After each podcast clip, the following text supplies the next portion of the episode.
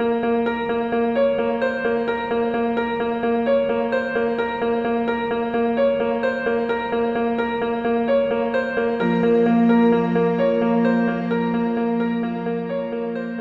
muy buen día amigos, bienvenidos una vez más a este especial de Monster Mash de la Biblioteca Pública Mundial.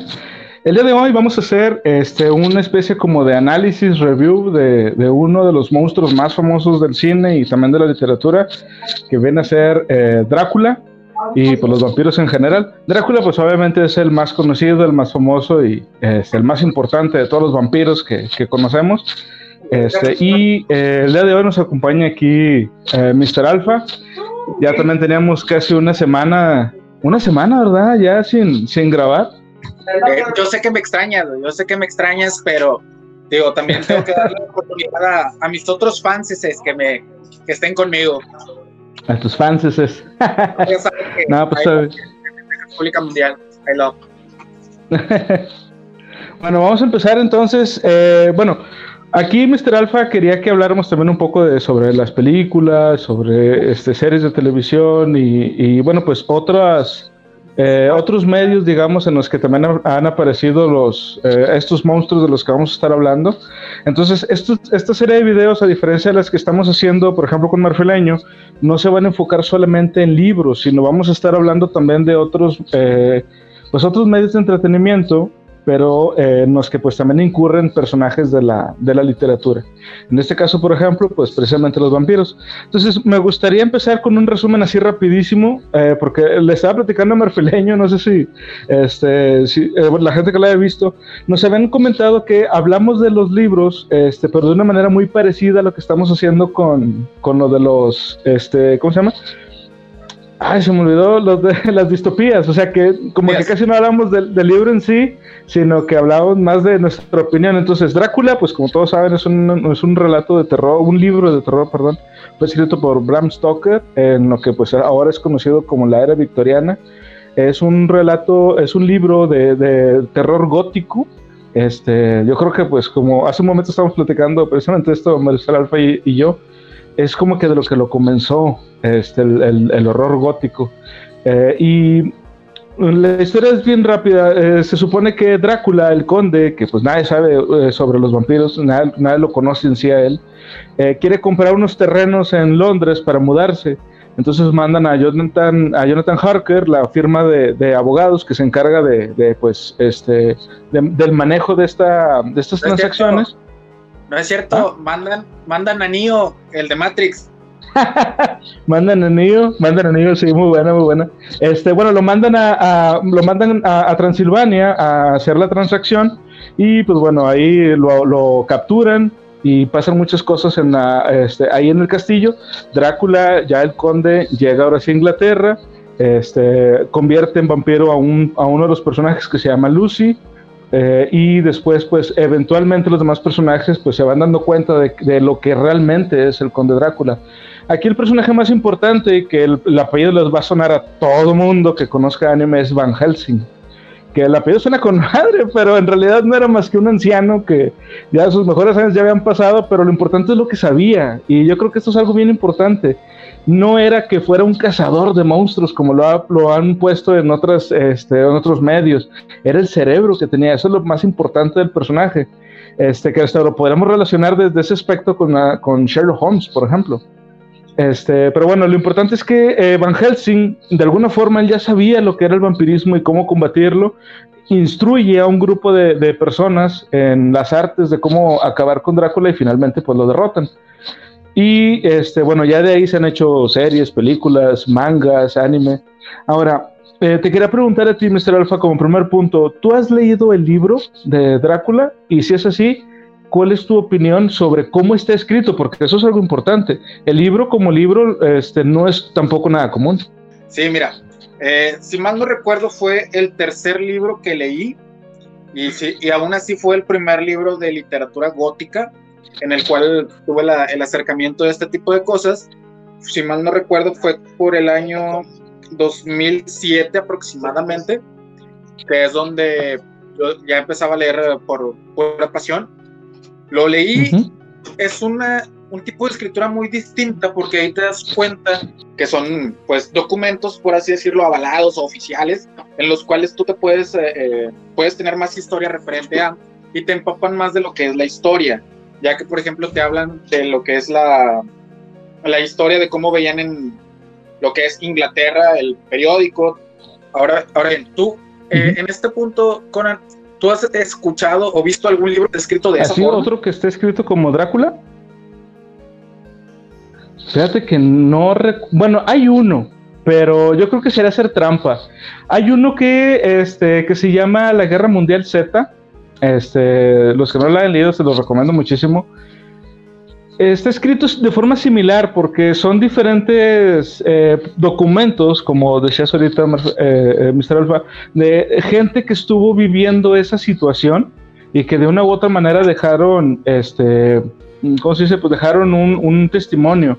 Pero a diferencia, por ejemplo, de aquí de, Drácula, ah, no, pero fíjate, sí, sí, sí se parecería porque en Drácula yo me acuerdo que había los textos escritos, o sea, los, los diarios, y había también grabaciones, ¿te acuerdas? O sea, ahí ya, se mencionan las grabaciones esas que hacen en los, en los cilindros de, cera, o ¿cómo se llaman? De por Se nos se me olvidó el nombre, pero sí. De hecho, en la película se puede ver eso ya directamente. Sí, o sea, bueno, está esa, esa parte. Y, eh, en, por ejemplo, en la Guerra Mundial Z eh, también había textos así, había grabaciones, audios, este, testimonios eh, pues, de gente que lo vivió nada más. Pero sí, o sea, yo creo que fuera de, Guerra Mundial Z, yo no recuerdo haber leído otro libro en donde la historia. Eh, vamos con, el siguiente. Todo el mundo se preguntará, ¿y por qué existe un vampiro o a qué se debe un vampiro? Aquí vamos a, retomar un poquito, creo que eh, debe haber sido el primer tema que hemos tocado, pero no lo tocamos. Un vampiro es una criatura que está creada universalmente, que no es nada más en específico de Londres, sino está, en eh, está a nivel mundial bueno, no era en Londres. Bueno, eh, eh, es que recordemos que la mayoría de la historia sucede en Londres, tú sabes, en, las Europas. Recordemos que es un mito universal y que eh, está creado para alimentar el miedo a la noche y crear, en este caso, tiene esa necesidad de alimentarse de los cuerpos humanos para no deteriorar su, su cuerpo mortal. En pocas palabras, es alguien que hasta cierto punto no quiere dejar de vivir. Y nos vamos un poquito más atrás, este, y nos vamos a los textos bíblicos. Eh, recordemos que se menciona en, no recuerdo en qué parte, pero sí se menciona que gracias a, Satanás, según existiera, se salieron los vampiros.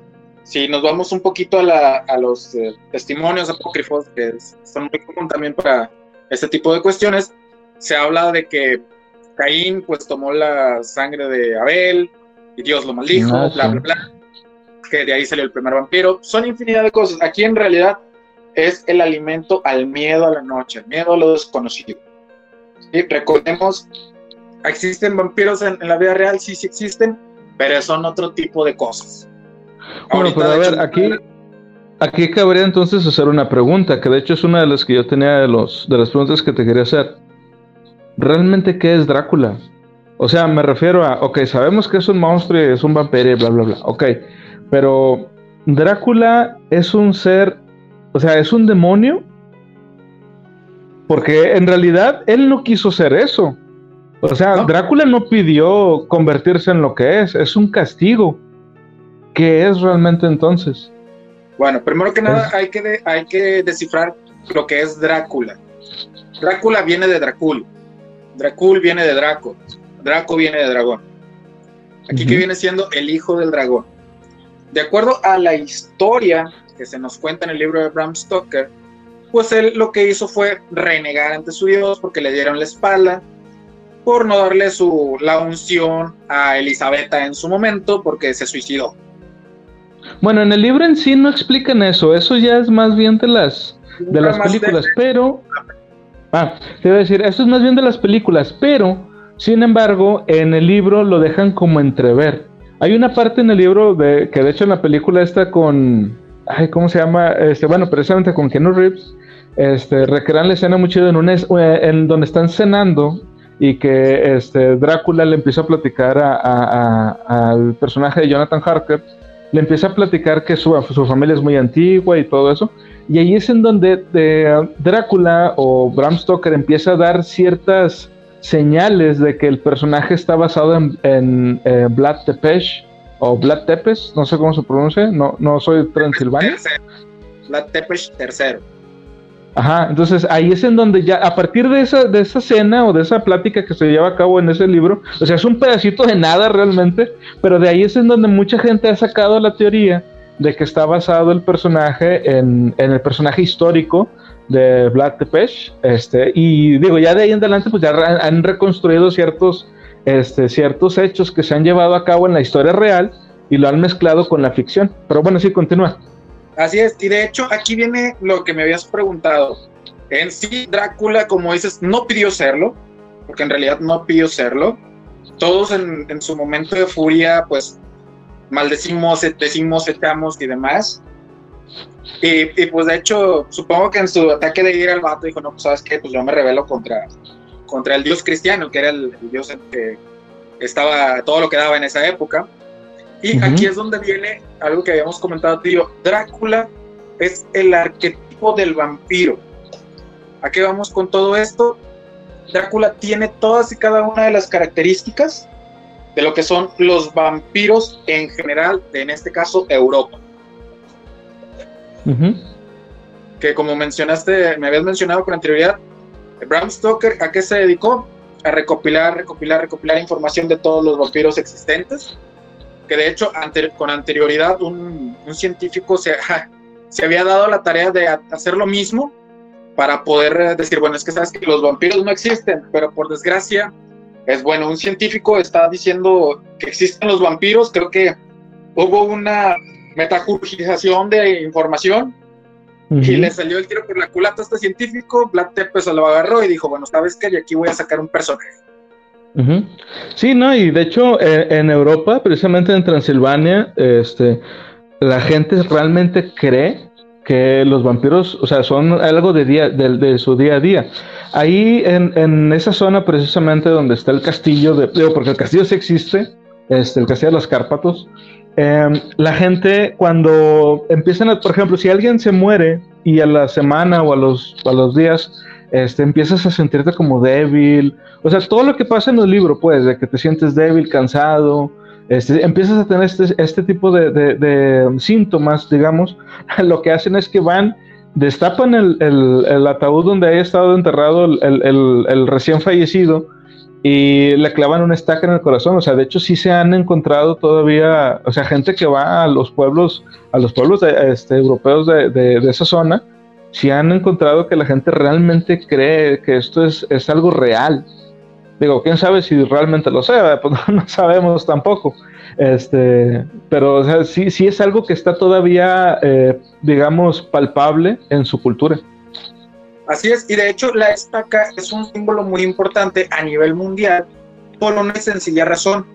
Te clavan la estaca en donde estés sepultado y ¿qué es lo que sucede? Ya no te puedes mover, al final de cuentas no tienes esta fuerza. Por eso siempre se ha mencionado que una estaca mata a un vampiro. Sí, era lo que te iba a decir, porque la estaca no es porque, ah, porque mágicamente al darte en el corazón te vas a morir. No, la idea es que no te puedas mover. O sea, te clavan, literalmente te clavan al ataúd. Esa, esa es la idea de, ese es todo el trasfondo que hay detrás de, ¿por qué la estaca mata al vampiro? Bueno, pues por eso, porque la idea es que la, estaca te deja clavado para que ya no te puedas levantar de, de ahí del, del ataúd. Eso es, eso es todo lo que esconde. Bueno, ahora, te quería preguntar, del libro en sí, este, tú que ya lo leíste y supongo que pues también que conoces mucho más de la historia de los vampiros, ¿cuál es la parte que más te gustó del libro? O sea, que tú digas, esto es como que lo esencial para mí a la hora de, que si hacen una, una, película nueva y no ponen esto, no me va a gustar. Fíjate que yo hago mucho en el personaje de Lucy eh, por dos cosas. Primero que nada, Lucy es esta, esta chica virginal que tiene sus arranques de lujuria dentro de su pensar, y de hecho en el mismo libro lo dice. Pero creo que al momento que llega eh, el personaje de Drácula a Londres y eh, tiene estos contactos sexuales con Lucy, porque al final de cuentas en el mismo libro te dicen que son contactos sexuales, con ella, empieza el parteaguas y ahí empiezas a conocer cómo es el camino hacia convertirte en un vampiro. Porque ella misma te, te lo describe como que escucho muchas voces y las voces están del otro lado. Siento que no puedo respirar. Siento que mis, mis ojos ya no pueden ver la luz. Ahí te vas describiendo poco a poco cada uno de los aspectos que te, que te van haciendo vampírico, por decirlo hasta cierto punto, hasta llegar al punto al que te dicen, siento que cada, que los demás te dicen, siento que cada día eres más bello, más bella. Ok, muy bien. Bueno, fíjate, para mí hay una escena, eh, o bueno, una parte en el libro, que de hecho la recrearon muy bien en la serie de Netflix, que es cuando eh, viajan precisamente de Transilvania hacia, hacia Inglaterra, que van en un barco, este, y que todos los que iban en el barco se mueren. o sea, llega el barco con todos muertos. Este, y pues obviamente el único que estaba, que estaba vivo ahí era, era el, conde. En, Netflix recrearon muy bien en la serie esa, esa parte, pero dándole un poquito más de historia y había más mecánicas ahí en la, en, ese capítulo, pero lo, recrearon muy bien. Y de hecho, en la película al menos, digo, no sé si, si en, en el libro de Entrevista con el vampiro también lo hacen, pero en la película hay una escena cuando están Brad Pitt y esta Ay, se me olvidó el nombre de la actriz. Pero bueno, eh, la, la, niña, que ya es vampiro. Claudia, la niña Claudia. Ajá, Claudia, eh, van, no me acuerdo qué otro país, creo que van a París o algo así, y, pasa lo mismo, o sea, van en el barco y dice, este, dice Brad Pitt, todos los, los, que iban en el barco se murieron de una extraña enfermedad, nada más sobrevivimos yo y Claudia. O sea, exactamente lo mismo que pasó en, en Drácula, como que quisieron recrear la, la, la vivencia. Digo, supongo que es una referencia también. Sí, no, digo, a final de cuentas, cualquier escritor de vampiros, llámese de la época actual o desde después de escribir Drácula, hace una referencia a Drácula indirectamente. ¿Por qué? Por lo mismo que mencioné, es el arquetipo, es como que el vampiro completo es este. Es que la sombra de Drácula es demasiado grande, la verdad es que no puedes hacer algo con vampiros sin Ay, no se parece a Drácula. Es más, hasta, hasta Batman se parece a Drácula, güey. No tiene nada que ver.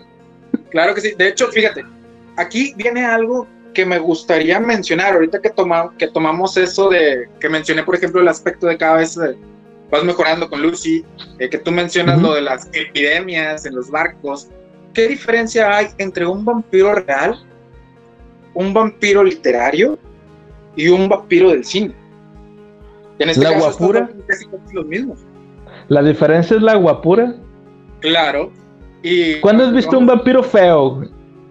Yo, yo sí he visto varios. ¿En una película? Cuando ah, bueno. Eh... sí, eh, el, del Vampire, pero bueno, es que ahí en, Vampire eso es otra cosa, porque ahí salen como cinco tipos distintos de vampiros y clanes y la fregada. Pero no, o sea, en, películas así donde sean vampiros, y, en este tipo de libros también se habla de Drácula. Ahí les sí, Los, libros son Vampiro la Mascarada y Vampiro el Requiem. Mira, para, para los que desconocen esto como tal, un vampiro real, a un vampiro real le sucede lo siguiente.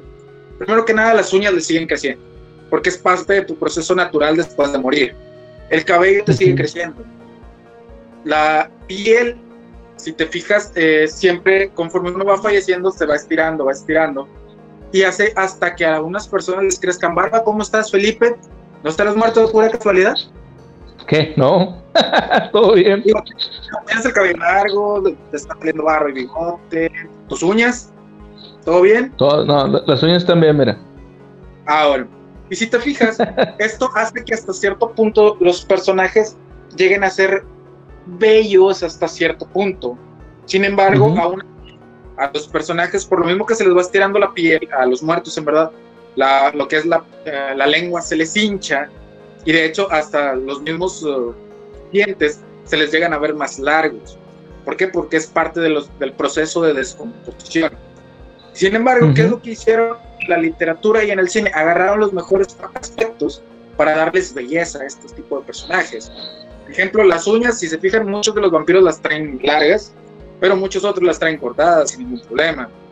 Todos ya tienen la piel, no tienen tanta grasa en lo que es el, el cuerpo, no tienen tanta grasa en, el rostro como lo tendría un ser normal. Casi todos son de cabello largo. y, los más viejos tienen barba y bigote. Sí. Y por lo general los, ojos se les van haciendo claros. también. Son los aspectos que Hollywood y los uh, escritores toman por lo regular para decir, bueno, ¿sabes qué? Yo sé que un vampiro de verdad, porque así este, ese sería el aspecto de un vampiro de verdad, mi vampiro no va a ser así, mi vampiro va a ser hermoso, bello y va a brillar. Ah, no, no, no, no, esos no. Mira, básicamente son como elfos, pero que chupan sangre. O sea, no, no, no, hay, no hay mucho donde rascarle realmente. Ahora, aquí te va, aquí te va una pregunta que este, yo creo que también a mucha gente le va a servir. ¿En qué otros medios has visto a Drácula? O sea, lo hemos visto en películas, series y lo hemos visto este, en libros, porque aunque un libro no trate eh, directamente de Drácula, de una u otra forma hacen referencia a él. Es más, hay libros en donde hasta se burlan del personaje de Drácula, como fue el caso de, Entrevista con el vampiro, donde dicen que eh, Bram Stoker era un, era un borracho y que escribió el libro nada más porque tenía como que fantasías y todo eso. O sea, como era una forma como de, tirarle carro, digamos, a, a, Transilvania, pues, o sea, como una forma de molestar a la gente. Pero de ahí en fuera, en otros medios, ¿dónde has visto tú a Drácula que esté para ti bien representado? Videojuegos. ¿Cómo cuál? En el, en el juego de Castlevania. Ok. Y, es una historia alterna. Fíjate que eh, no soy muy dado a los videojuegos, yo siempre lo he mencionado, no soy muy dado a los videojuegos, pero si mal no recuerdo, la primera, la segunda temporada de Castlevania, no recuerdo cuál, está basada en el tercer juego, donde te explican un poquito más la historia que pasa para ellos. Que si bien va un poco ligada a lo que es la historia de, de Bram Stoker, también va un poco ligada a la historia universal, donde acomodan ciertos hechos con la finalidad de que todo concuerde y que digan, hey, Drácula es de verdad. Ah, sí, sí, siempre mezclan historia con, con ficción, sí. ¿Tú en qué otro lugar? Bueno, está la opción de los cómics, pero... Eh. Pero bueno, no, y está bien, pero o sea, yo realmente no recuerdo haber leído un cómic, a menos que no fuera un cómic de Drácula, pues, o sea, un, un cómic en donde apareciera él. Creo que hay por ahí este, una serie de, de cómics, pero basados en, en, en la literatura clásica pero yo creo que ese no cuenta tanto, o sea, yo me refiero más bien a, como dijiste ahorita, como en los videojuegos, que es un medio totalmente distinto donde retoman el personaje y a lo mejor es una reimaginación de él, o sea, como Drácula, es más, mira, fíjate, es bien importante el juego Castlevania porque convierte el propio castillo de Drácula en un personaje más. Y en, en el libro de Drácula, en la serie de, de, Drácula que vimos en Netflix, eh, en, otras películas, el castillo es algo bien importante, porque no es nada más Drácula, o sea, es el entorno en el que está. Ahora, ahorita antes de andar un poco más en el, en el castillo, digo, el nombre del juego, o sea, Castlevania, ni siquiera dice Drácula en el nombre, ¿te fijas? O sea, ese nivel de importancia tiene el castillo. Ajá, Castle de, de, de, pues, por el castillo. Pero te digo, o sea, ya desde ahí ves la importancia que tiene este lugar y ni siquiera está animado, güey. O sea, es un lugar y ya. Pero bueno, para mí, eh, en otro medio donde he visto a Drácula muy bien representado fue en un anime, que de hecho nada más me gustó por eso, que se llama Fate. No me acuerdo si, no me acuerdo en cuál porque son como cinco eh, o más, no sé. Este, pero hay un, eh, hay un personaje que ya ves que son como héroes traídos de otros tiempos. Hay un personaje que invoca a, a Drácula precisamente y ese, para el que no haya visto ese, anime, eh, el, anime trae, eh, pone a pelear como si fueran Pokémones a, héroes de diferentes épocas y cada personaje tiene como una especie de tesoro, que no me acuerdo cómo se llama, cómo le dicen tesoro, tesoro, este... tesoro heroico. Ándale, tesoro heroico. Entonces, cuando sale el personaje que es este Vlad, Vlad el empalador, él no quiere que lo relacionen con Drácula. Sin embargo, él mismo sabe que su tesoro es su tierra. Entonces, cuando él, es, él pone los pies en, el suelo de, de, Valaquia, él tiene más poder. Entonces, para mí eso fue algo bien importante porque además de que respetaron el personaje tanto histórico, este, porque mucha gente de, de, pues, de, la historia también ha tratado de que no, no, lo relacionen con, con toda esta figura de Drácula y los vampiros, este, sin embargo, eso fue lo que le dio el poder. Entonces, en el anime hacen lo mismo. La tierra es la que, eh, la que le da el poder al propio vampiro. Y a, mí me gustó mucho que lo hicieran así. Digo, para mí, esa es una de las mejores interpretaciones que yo he visto. No, y de hecho, eh, en esa misma serie, eh, más adelante, spoiler alert, el mismo amo de, Drácula le ordena activar la maldición de Drácula. Se convierte en un vampiro totémico que de hecho, ah, que de hecho todos y cada uno de los sirvientes, tanto de su facción como de los de la otra facción, deciden pelear con él porque no van a poder con él si no lo vencen. Entre todos. Sí, sí, sí. Sí, eh, eh, la gente que no la ha visto, chequenlo. La verdad es que está muy buena. Eh, si no les gusta la serie X, no, no, la ven completa. Pero al menos vean esa parte donde en los capítulos, pocos capítulos, porque creo que son como 3, 4 nada más, donde sale, donde sale Drácula. Este, son muy buenos. Y para la gente que no le guste ese anime y quieran seguir viendo cosas de vampiros, está la serie de, de, anime de Castlevania. Bueno, anime que no es anime, pero parece anime en Netflix. de Castlevania. Pero bueno, ahora, ¿cuál es tu película favorita que hayas visto de, vampiros? Así de todos los tiempos, no necesariamente que te haya dado más miedo ni nada, o sea, que, que tú digas, esta, esta fue mi, mi, mejor película para mí.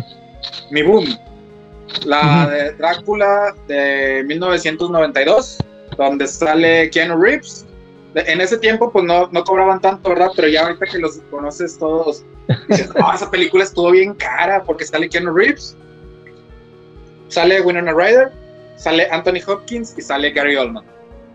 Ah, sí, Anthony Hopkins que era Van Helsing, Gary Oldman era Drácula y esta Winona Ryder era, era Mina, ¿verdad?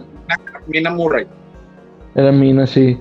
Bueno, fíjate, hay, de esa película hay un videojuego, no sé si lo has visto, está horrible, güey, pero horrible, está bien mal hecho. Es un videojuego de Super Nintendo donde como que le quisieron tirar a parecerse a Castlevania, pero el héroe es este Jonathan Harker. Está bien feo, güey, pero feo, güey, con F mayúscula, güey. Qué bueno que me dices para no... ni, ni no juegues en emulador ni nada, güey, nada de la pena.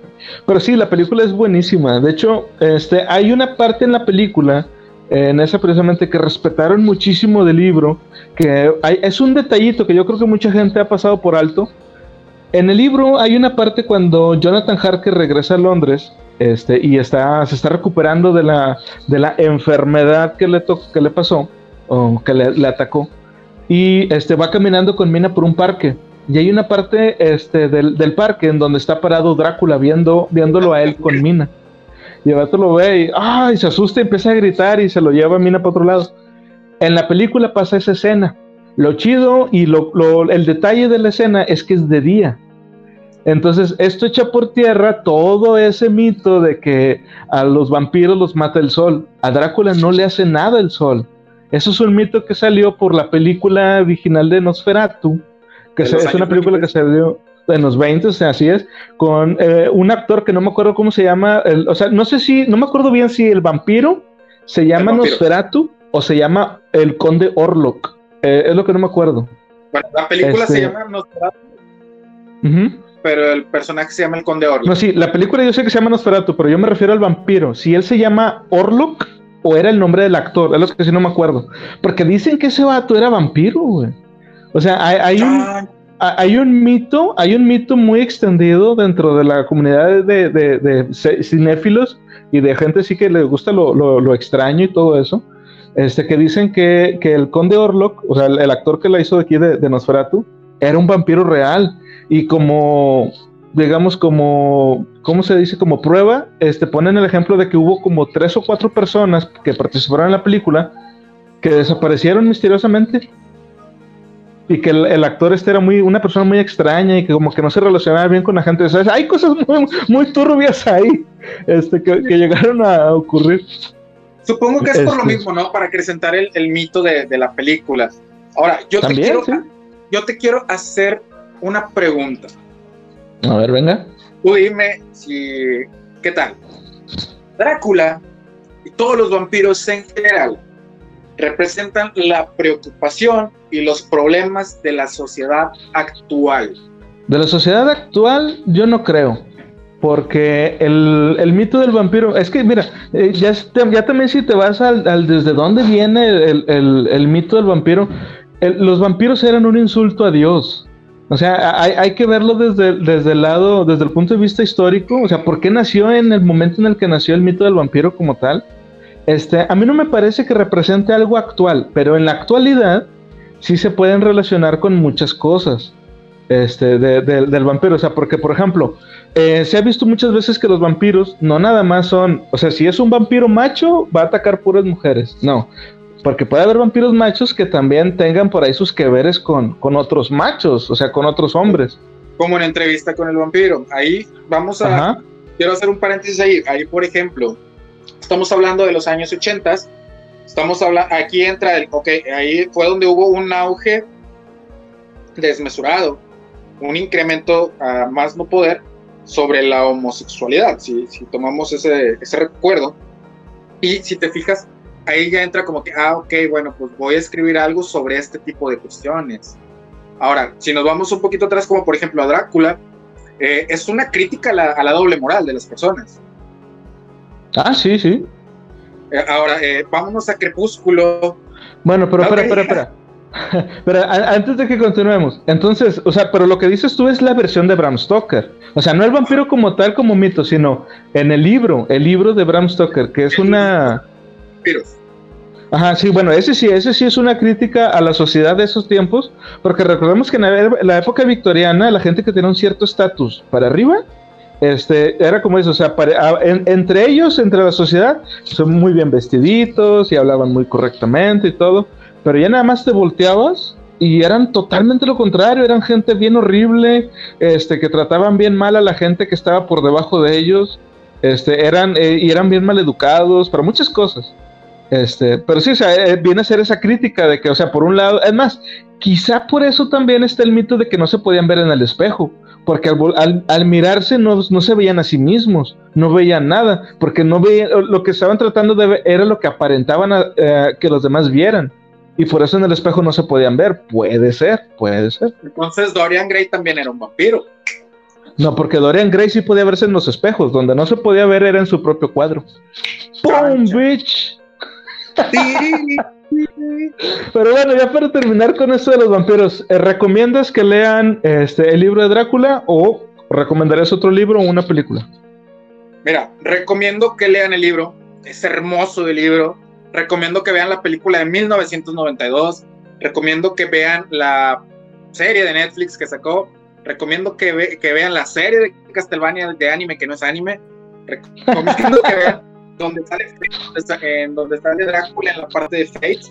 De hecho, hasta recomiendo que vean entrevista con el vampiro y si pueden leer el libro también, porque al final de cuentas, la literatura gótica es algo que llegó para quedarse, llegó desde hace casi 200 años y sin embargo deja, no deja de estar vigente, porque al final de cuentas nuestra sociedad vivimos en una ansiedad, donde solo, estamos dando, donde solo estamos dando círculos en el tiempo todos los problemas regresan, todos los problemas existen, simplemente los estamos abordando desde distintos puntos de vista, de acuerdo a cómo hemos avanzado, tanto como sociedad, como tecnológicamente, como psicológicamente y como todo lo que termina en mente. Sí, sí. Bueno, yo igual, este, yo sí también recomiendo que lean, este, eh, sobre todo, obviamente, que lean el libro, este, porque es muy bueno y está escrito de una forma, como decíamos al principio, muy distinta a otros libros. O sea, ya desde el punto de vista de que está escrito todo como si fueran diarios, o sea, todo esto ya pasó. Este, tú lo estás, estás leyendo como si fueran documentos reales. Entonces es, bastante interesante porque no hay muchos libros, al menos de este género, por ejemplo, o al menos en ese momento no había, que estén escritos de esa forma. Yo como película, yo recomendaría que vieran dos. Obviamente la película de Bela Lugosi, que es una obra de arte esa película, aunque para estos tiempos que corren la película es un poco lenta, pero como yo les decía al, principio de este, este, de este especial de Monster Mash, te pones como que en el mood de, vamos a ver películas viejitas y, es entretenida, está muy chida. Y la otra película que recomiendo es la de El horror de Drácula, de la compañía Hammer. En esa película Christopher Lee es Drácula.